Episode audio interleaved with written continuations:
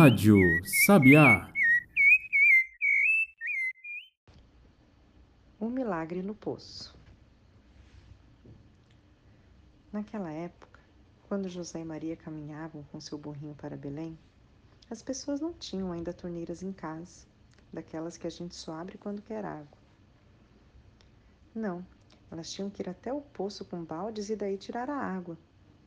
Na maioria das vezes, eram mulheres e moças que faziam isso. E quando elas ali se encontravam, gostavam de conversar e contar as novidades. Assim também fez Ruth naquela noite, quando pegou seu balde e foi até o poço. Mas quando estava saindo de casa, notou no céu uma estrela brilhante, tanto que ofuscava todas as outras, e até mesmo a lua com seu brilho. A moça ficou olhando admirada para ela e se esqueceu do tempo e do que queria fazer. O que será que aquela estrela que brilhava tão maravilhosamente queria proclamar?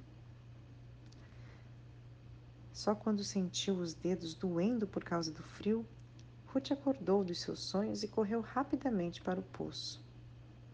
Lá não se via mais ninguém. Todas as moças já haviam ido embora. Rapidamente, Ruth colocou o balde na corrente para deixá-lo descer ao poço.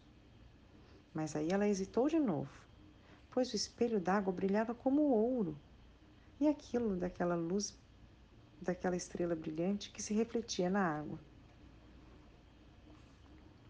Como isto brilha e resplandece, murmurava a menina. Se a vovó pudesse ver isso.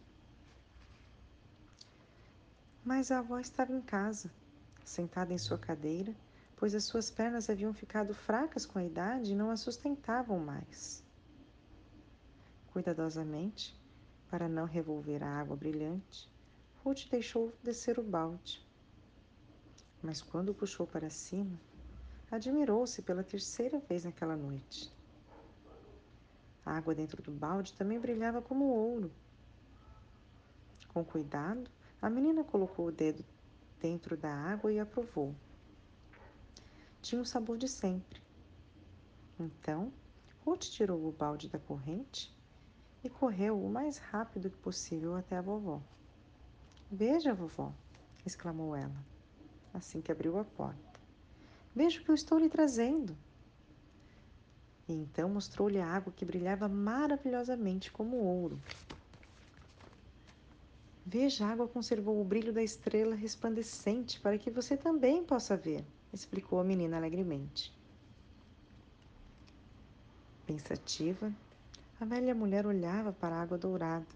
Depois perguntou: Que luz será essa que está começando a brilhar sobre o mundo e cujo brilho a água pura reflete sem parar?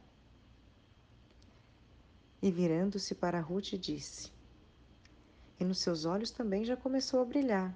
Cuide bem dela. A notícia da água dourada espalhou-se rapidamente e todas as pessoas corriam para dela pegar.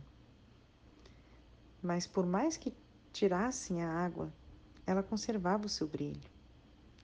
E ela o conservou, sim, até quando? Até que o menino Deus nasceu em Belém. E aí então, o seu brilho iluminou o mundo